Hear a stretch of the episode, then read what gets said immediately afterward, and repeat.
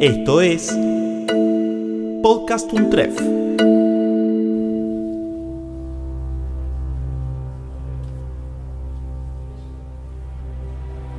Yo vi desde el primer ensayo la trayectoria futura de esto, porque esa trayectoria me lo dio la magnitud del reto que me planteó a mí ese ensayo. Yo había conseguido 50 triles, una donación muy generosa, para que en ese ensayo pudiéramos ensayar 100 muchachos. Cuando llegué al ensayo había 11. Y yo dije, o cierro el programa ahora o multiplico esto por miles.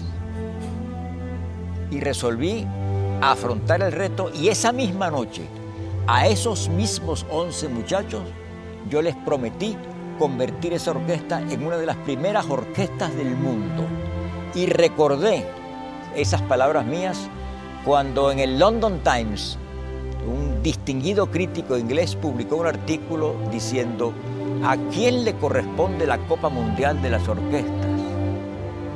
Y dijo a cinco orquestas y nombra cuatro grandes orquestas mundiales y la quinta es la Sinfónica Juvenil de Venezuela.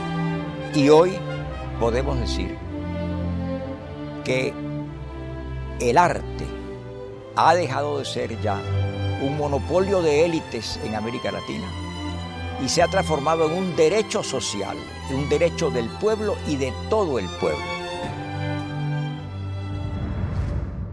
El Sistema Nacional de Orquestas Juveniles Infantiles de Venezuela, bien llamado el sistema, eh, es un sistema que creó el maestro José Antonio Abreu hace más de 40 años, 45 si no me equivoco. Un, un visionario que creó el sistema de orquestas que la idea era llevar una orquesta a cada escuela. Entonces a través del sistema de orquestas eh, el proyecto trataba de sacar, bueno, lo logró en realidad, a niños de clases vulnerables eh, a través de la música, llevarlas a otras oportunidades y lo logró. Estamos hablando de un millón de niños de hace más de 40 años y, se lograron cosas importantes en Venezuela y hay 76 réplicas en todo el mundo. Y esos niños ahora son estos adultos que fueron rescatados una vez y ahora tienen que ser rescatados por ellos mismos con las herramientas que el propio sistema les entregó. Omar Zambrano fue uno de esos niños que pasó por el Sistema Nacional de Orquestas y Coros Juveniles e Infantiles de Venezuela. Graduado en comunicación, Omar es hoy también uno de los 130.000 venezolanos que emigró en los últimos tres años a la Argentina. Como todos, ni bien llegó, empezó a buscar trabajo, en un país nuevo en el que, por más que compartía el idioma, lo separaban 5.000 kilómetros de costumbres, culturas y climas. Al principio no me gustaba nada, te lo juro. No entiendo cómo hablan, no entiendo qué, cuáles son sus motivaciones, sus inspiraciones. No entiendo nada. Eh, y eso me estresó mucho al principio. Extraño a mi mamá, extraño el clima, sobre todo yo que vengo en un lugar tan caluroso. Eh, yo llegué a un invierno espantoso, estaba en menos 2 grados. Lelio Mármora es doctor en sociología y director del Instituto de Políticas de Migraciones y Asilo de la Universidad Nacional de 3 de Febrero no están acostumbrados. O sea, si uno compara el clima de, Caracas o de Venezuela en general, este, es un clima cálido durante todo el año, con unas playas y un mar hermoso, venirse acá este, a cero grado en invierno, la verdad que no, no creo que haya sido eh, muy, muy bueno, ¿no? Y no tenían zapatos, no tenían botas, no tenían pullovers directamente. En, en Venezuela no hace falta, eh, o sea que se han venido en bermudas y ojotas, con un equipaje mínimo. Y hay dos grupos, están los que emigraron hace un tiempo, hace ponerle un par de años, que fueron la, los cuando empezaron a llegar, vinieron más preparados, fue un viaje, una migración más planificada, no fue de un día para otro. Diana Couto es psicóloga e investigadora del Instituto de Políticas de Migraciones y Asilo de la Universidad Nacional de 3 de Febrero. Después empezaron ya a agarrar una mochila y salir en avión, muchos de ellos.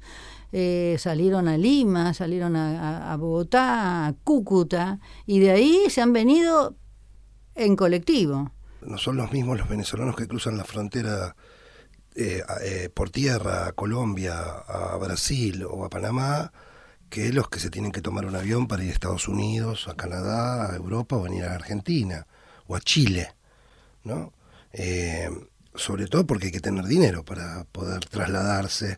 Roberto Aruj Es el coordinador general del Instituto de Políticas de Migraciones y Asilo de la UNTREF. Además de ser de una edad promedio joven, diría de entre 22 y 38 años, un promedio, ¿no? Hay un poco para abajo y un poco para arriba.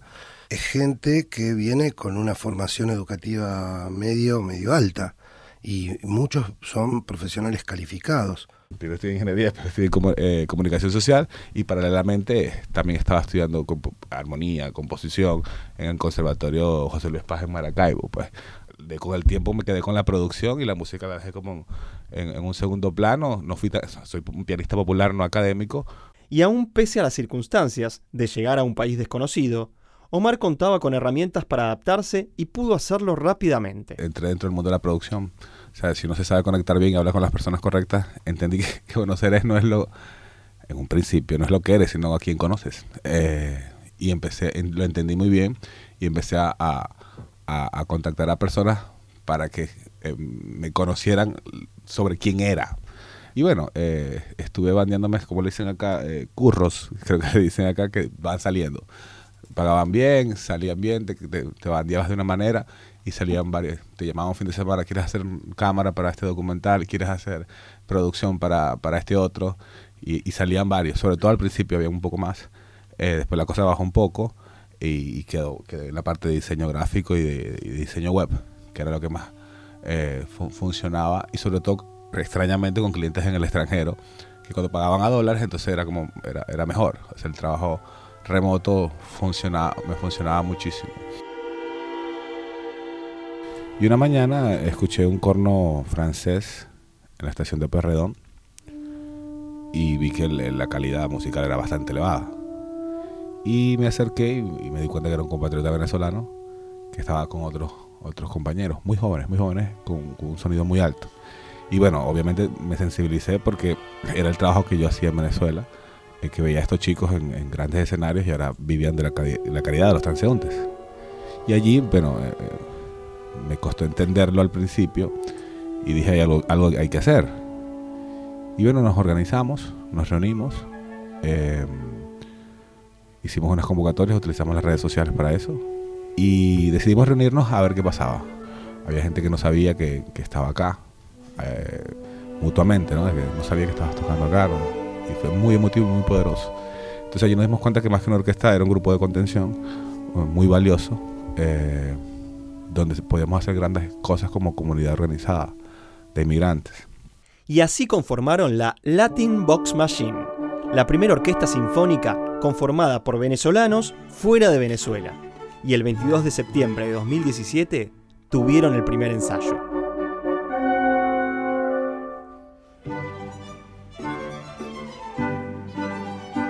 Los venezolanos no es un pueblo con una tradición migratoria. Nosotros acá en Argentina estamos acostumbrados a irnos, a estar afuera, a que nuestros hijos se vayan, a que eh, todo el mundo va y viene, inmigra, somos muy migrantes, así como, bueno, es- son nuestros orígenes. Ellos no. Este éxodo eh, los sorprende en la vida como un accidente vital tremendo.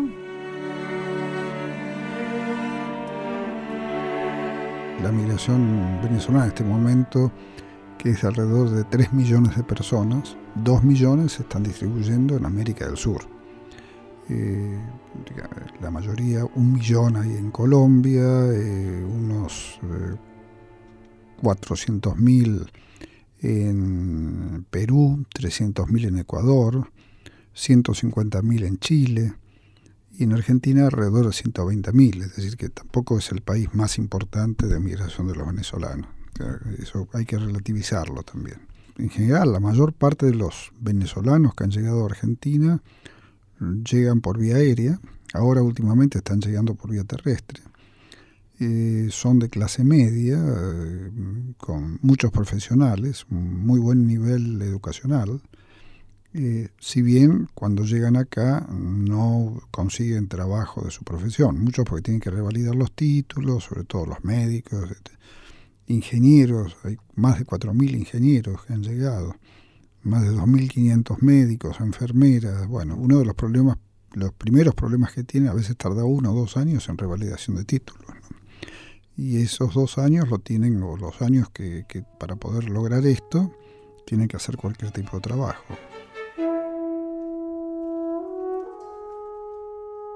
Pues yo tengo dos pregrados. Yo soy profesor de, en el área comercial del, pedagógico de Barquisimeto. Tengo también mi licenciatura en saxofón, que es la, con la Universidad Centro Occidental Lisandro Alvarado, allá en Barquisimeto también. Y eh, tengo un posgrado en, en gerencia educativa. César Pérez es fagotista de la Latin Box Machine.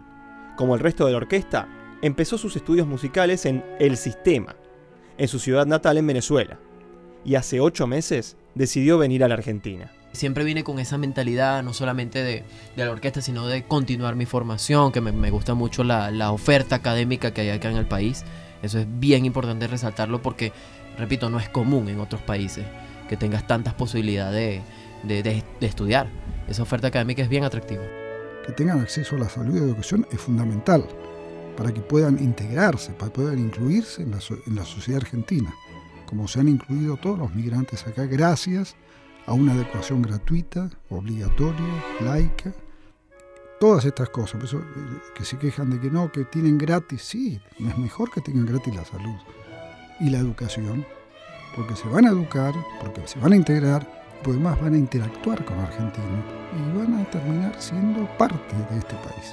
A lo largo de mi vida he, trabajado muchísimas cosas y, y acá comencé a trabajar de construcción eh, fue algo, fue algo muy, muy fortuito. Yo eh, recuerdo que yo vivía en ese momento con mi hermana en, su apartamento y se dañó algo. Eh, y fui a la ferretería a comprar unas, unas, cosas para repararlo.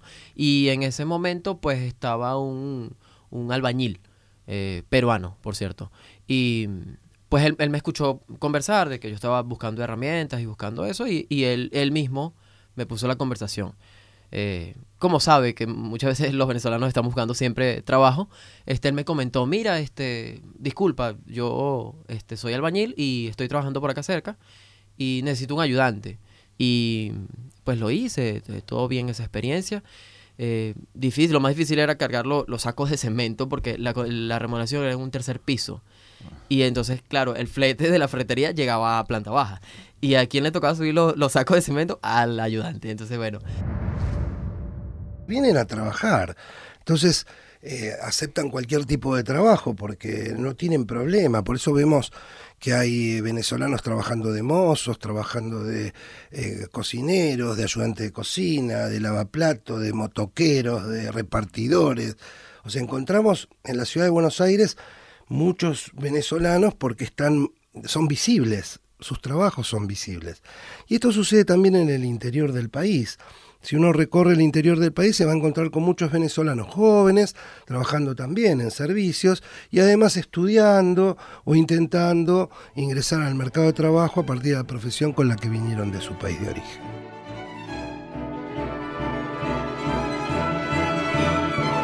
Mi historia en la orquesta comienza seis meses atrás.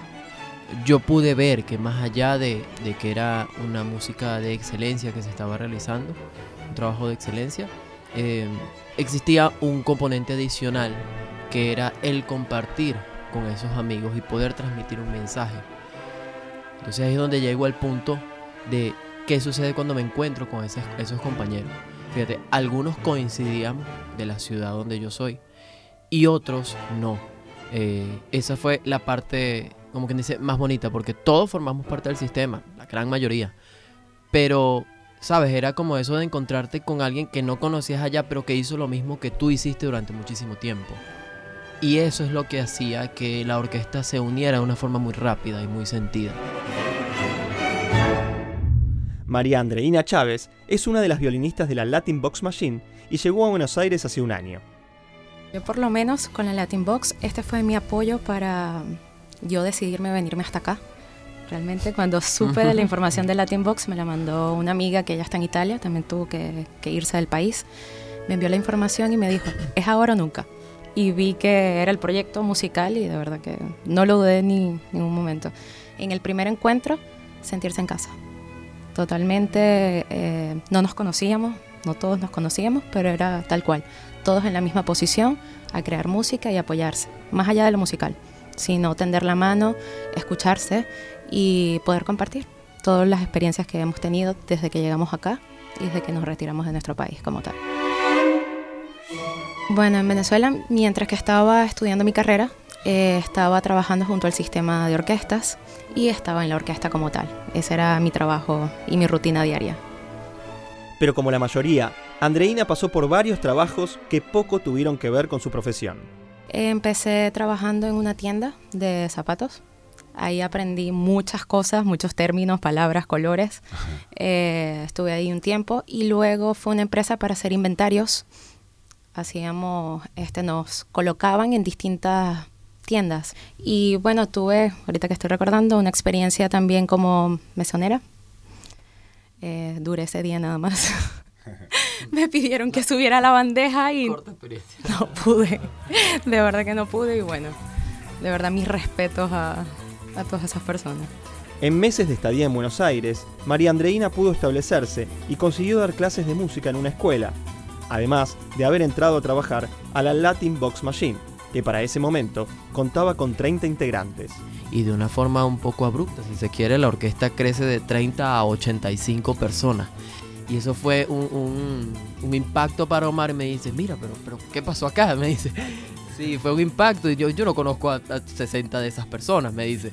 Este, y poco a poco fue explicándolo, mira, hice un proceso de, de, de captación de las personas que estaban en, la plantilla y otras personas que, que, participaban conmigo en el subte, porque eso es uno de los trabajos que hago, toco en el subte. Y pues de esa forma se, se va sumando.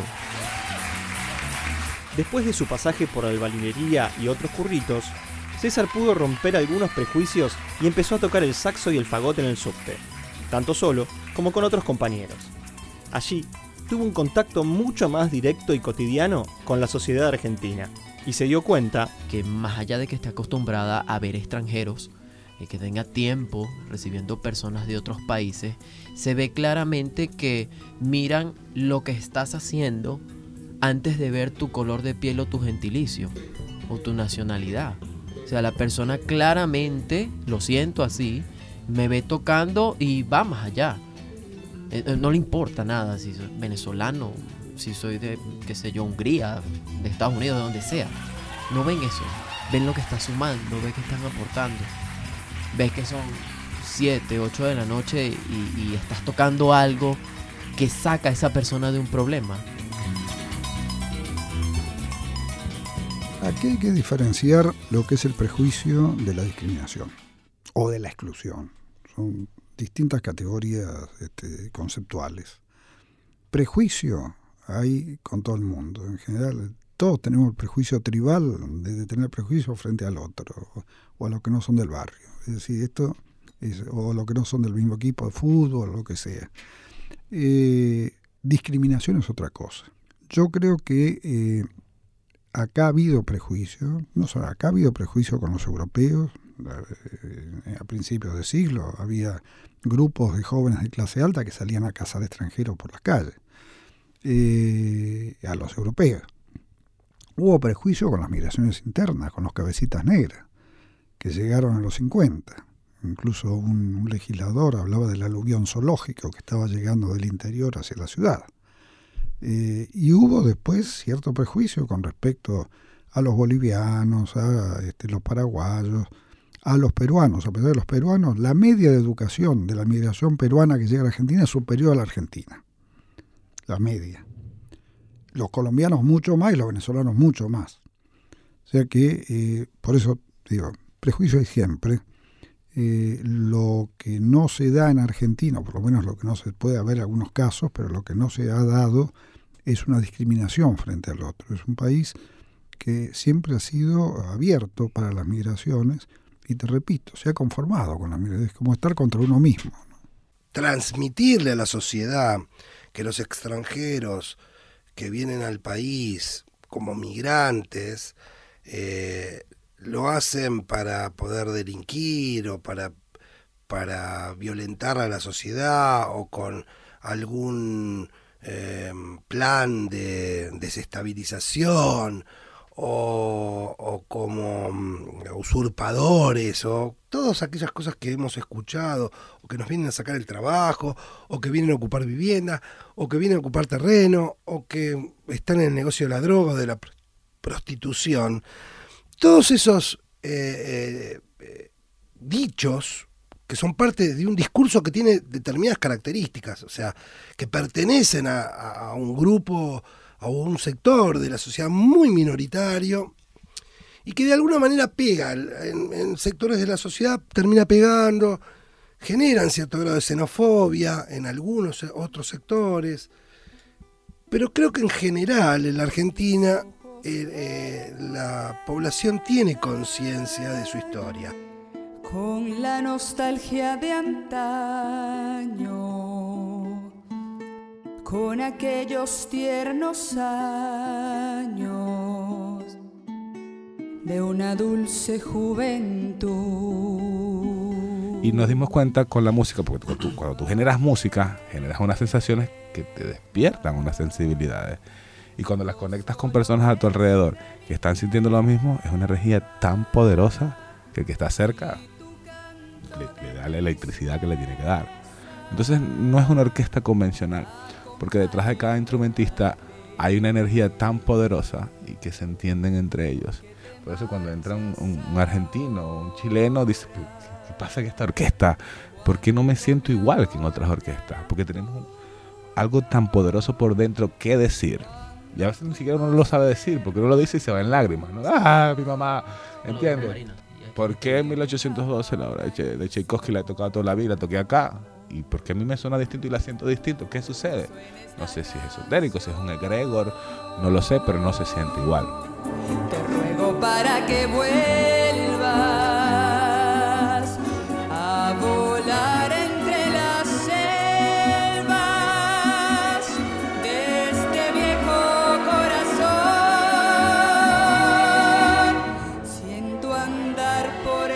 puedes imaginar lo que nosotros como grupo de inmigrantes podemos crear, porque es un mensaje bien bonito el que sale de ahí, de esas experiencias y de querer seguir adelante, de que cada uno de los venezolanos que salió de su país no sabía o no tenía la certeza de que iba a volver a hacer esto. Las viajeras, detente un poco, detente, no tengas miedo de hacerlo. Respira profundo y luego levanta de nuevo el vuelo, porque tú eres mi tierra que estás surcando los cielos, porque eres la fuerza libre de una libertad eterna te fuiste Una de las experiencias más grandes que tengo en mi carrera es haber hecho Segunda Sinfonía de Mahler en el aula magna de la mano de la batuta del maestro Gustavo Dudamel. Y yo, la verdad, que no esperaba que esa experiencia fuese superada. Cuando hablamos del aula magna en Caracas, pues estamos hablando de una de las principales salas. Eh, pasa que cuando hacemos el concierto con, con ACNUR, y, lo hicimos en el Teatro Coliseo y que tú hagas una obra y que 1800 personas te estén aplaudiendo, más todo lo que estuvo en redes sociales, que desconozco ahorita cuántas personas lo vieron en la transmisión en vivo, pero eso es algo que no tiene comparación. Y de verdad que ahí es donde te decía al principio que, que trasciende. No es solamente hacer la música, sino que trasciende. Y, eso es lo más importante que sucede en la orquesta. La Orquesta Sinfónica Latin Box Machine lleva cinco exitosas presentaciones desde 2017. Las últimas y más importantes fueron a sala llena en el Centro Cultural Kirchner y luego, con el apoyo del Alto Comisionado de las Naciones Unidas para los Refugiados, en el Teatro Coliseo. Hoy cuentan con 180 integrantes, con mayoría de venezolanos, pero también se unieron sirios, chilenos y argentinos, contando los coristas y el equipo de producción. Diseñadores escenográficos, sonidistas e iluminadores. Esto no se hace sin producción. O sea, y hay otras personas que las que no se ven, que están detrás del escenario, que tienen sus historias también súper complicadas y que se unen al proyecto. Esa gente que son los cargos ingratos que nadie ve. Eh, y ese es el equipo de producción que yo más manejo, ¿no? Eh, construir ese mensaje porque está la música, pero también nosotros utilizamos otras herramientas visuales, sonoras, escénicas. Y de hecho, el proyecto más allá, muchas veces dicen, ¿por qué, se llama así Latin Box? ¿Por qué no es Orquesta San Martín? ¿Entiendes? Eh, hay publicistas, hay especialistas en imagen, en color, en estética, y todo está bastante planificado para que ese mensaje se entienda y que lo entienda desde la persona con menos eh, nivel eh, de, de- conocimientos hasta el más elevado. Es, el- es el desafío. Hay tres esferas fundamentales en las que el impacto del sistema se expresa. La esfera personal social, la esfera familiar y la esfera comunitaria. En la esfera personal social se destaca el desarrollo intelectual y afectivo de los niños que se involucran en los coros y en las orquestas. La música se constituye en fuente de desarrollo de las dimensiones del ser humano que eleva su condición espiritual y lo conduce a un desarrollo integral de su personalidad. De tal manera, pues, que se dan inmensas ganancias intelectuales y afectivas, entre otras la adquisición de principios de, de- de liderazgo, de enseñanza, de capacitación, el sentido de compromiso, de responsabilidad, de generosidad, de entrega a los demás, de aporte individual para el logro de inmensos fines colectivos. Pues vivíamos haciendo esto. En nuestras orquestas, en nuestro pueblo, en nuestra villa, como dicen acá, tocamos Primera Sinfonía de Mahler y Sí. tocábamos 1812. Y cuando tú te despegas de eso, porque en ese espacio eres alguien importante en tu orquesta y esa orquesta forma parte importante de todo un sistema nacional. Era lo poderoso del sistema de orquesta que eso lo logró el sistema de orquesta. Se tocaba Borjak, se tocaba Tchaikovsky en la villa más pobre. Se hacía el concierto y toda la comunidad se reunía a escuchar a sus hijos tocar la orquesta. Entonces ya hay una disciplina emocional y cultural creada. Entonces cuando llegan acá y no se conocen, ya se conocen, porque tienen los mismos principios. Es una cosa muy linda del sistema de orquesta que sembró unos principios bien humanos. eh, y aquí simplemente estamos rescatando estos principios y volviéndolo a hacer con estas características. Argentina hoy tiene una oportunidad única de recepcionar una cantidad de profesionales venezolanos, no solo venezolanos, colombianos, peruanos, ¿no? De, de distintas nacionalidades que vienen acá a la Argentina, porque la Argentina tiene una educación interesante, no es, no es cara o tan cara eh, como la de otros países, este, tiene el idioma que también esto permite digamos otra otra ventaja otro beneficio. Entonces son como algunas cuestiones que hacen que nuestro país sea interesante para venir a intentar alguna posibilidad de, de- de desarrollo de trabajo de integración. Y bueno tenemos que nosotros como país como parte de nuestra política de estratégica de desarrollo, tratar de eh, incorporar a toda esta gente que viene de afuera, no solo incorporarla, sino también integrarla a nuestra sociedad y a nuestro mercado de trabajo y a, eh, a aquello que necesitamos para poder seguir adelante.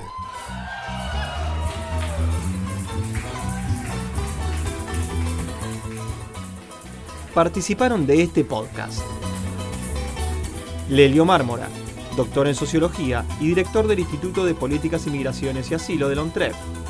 Roberto Aruj, doctor en Ciencias Sociales, investigador y coordinador general del Instituto de Políticas de Migraciones y Asilo de la. Diana Couto, licenciada en Psicología e investigadora del Instituto de Políticas de Migraciones y Asilo de la. Omar Zambrano, diseñador gráfico, músico y director ejecutivo de la Orquesta Sinfónica Latin Box Machine. César Pérez, músico, fagotista y coordinador de producción de la Latin Box Machine.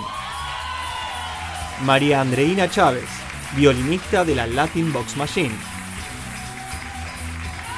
El maestro José Antonio Abreu, fundador de El Sistema de Orquestas y Coros Juveniles e Infantiles de Venezuela.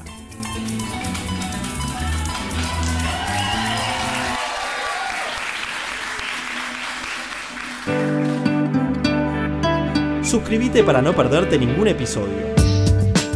Estamos en Spotify, Apple Podcast, Google Podcast y en tu reproductor favorito. Seguí escuchando. Podcast Un Treff.